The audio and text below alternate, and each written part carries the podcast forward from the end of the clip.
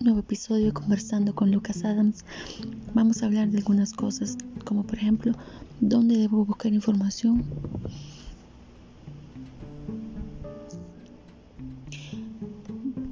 Hablando en mi experiencia, recuerden que todo es en mi experiencia, no es en la de nadie más, es la mía. Cuando me diagnosticaron por primera vez uno de mis amigos, que por cierto es, enfermero, me repetía, habla con tu médico, habla con tu médico. Por supuesto. Llegué con mi doctora, le mostré las resonancias y le dije, te traigo una sorpresa. Y sí que fue sorpresa. Por supuesto que todo el mundo le dice, pregunten a su médico pero nadie dijo que no buscara en internet, o sea, en Google, eh, Mozilla, Firefox, cualquiera. Eh, aquí mi advertencia. En internet hay de todo. Y buscar una fuente segura es muy difícil. En mi caso he buscado fuentes en todos los sitios sabidos y por haber. He leído libros, los he descargado, he visto videos en YouTube, me he metido a páginas de hospitales, he intentado buscar de todo.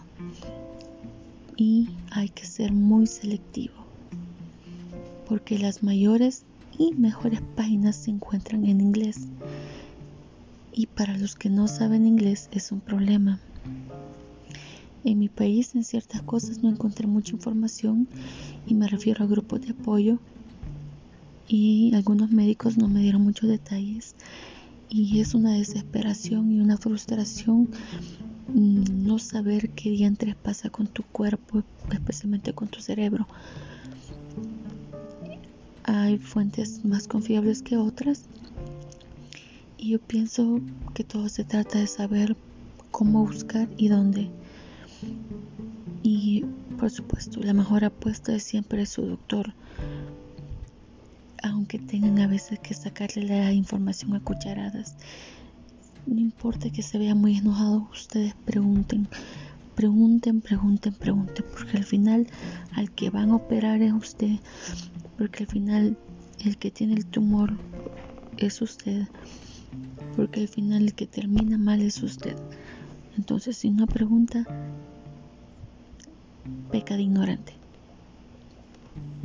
En mi caso, mi neurocirujano ha sido más que excelente y me ha dejado todo tan claro que hasta he terminado llorando por lo claro que ha sido.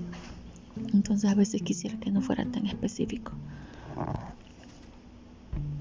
En algunos temas mm, me ha tocado preguntar como les digo, y buscar información en páginas de hospitales extranjeros. Y tengo la ventaja de que sé inglés, pero no soy precisamente una nativa. Así que les recomiendo que tengan mucho cuidado también, más que todo por la terminología médica. Y hay palabras que no se van a traducir y pueden causarles confusiones. Les recomiendo algunas páginas como Brain Trust, Brain Tumor Support y The Brain Tumor Charity. Ellos son bastante buenos y tienen algunas secciones en español. Y en última opción les recomiendo la clínica Mayo. Esa está en español. Y entre otras que pueden encontrar en Twitter y en Facebook no recuerdo los nombres con exactitud, pero tan pronto los pueda obtener, los voy a publicar en el blog de WordPress. Y ese es mi consejo de hoy. Acuérdense que si ya conocen a alguien que ya pasó por esta situación, lo mejor que pueden hacer es preguntar. No tengan miedo, pregúntenle cómo es una resonancia, pregúntenle cómo funciona la radioterapia, pregúntenle qué medicamentos, qué cosas comía, eh, los síntomas, dolor de cabeza, pregunten lo que sea, no importa. Les apuesto que esa persona va a querer hablar de su experiencia.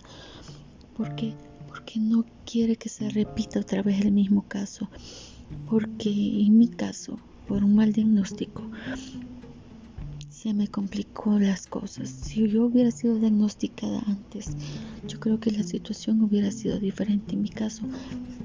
Pero no fue así, entonces yo siempre digo, si tenés un dolor de cabeza extraño, si sentís ciertas sensaciones en la cara, pedí una resonancia, obliga al médico que te haga una resonancia, estás en tu derecho, porque después te puedes arrepentir o te puedes morir y, y todo por no hablar. Si ves que tu médico no es bueno, busca otro. Porque los digo, hay de todo tipo de médico. Entonces, sean, piensen, tienen un solo cerebro. y lastimosamente ese no tiene, no le pueden hacer, no es un Frankenstein. No les pueden sacar el cerebro y ponerles otro. Se funde el cerebro, hasta ahí llegamos, quedamos como vegetal y ya. Después nos toca que nos cambien pañales. Entonces, es feo hablar así. Es feo. Pero infórmense. Hablen con su médico. Saquen la información a cucharadas si es posible. Se lo repito, hablen, sean claros. Pero pregunten, no se queden con la duda. Infórmense.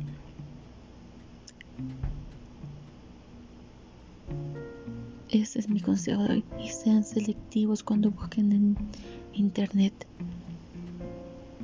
Yo les estoy dando algunas páginas y la que a mí más me ha servido es de Mayo Clinic, en español la clínica Mayo. Y luego les voy a agregar los otros. Hay grupos de um, soporte en Facebook han sido muy buenos porque a mí me han ayudado muchísimo, me han ayudado con los medicamentos, eh, me han dado algunos consejos de qué tomar, qué no tomar y a medida que he ido con este proceso he encontrado personas que me han ido enseñando también y por eso también es el propósito de, esta, de este podcast, que ustedes conozcan más sobre esta situación, que aprendan de mi experiencia, no de terceras, no de mí, porque no es fácil atravesar esto.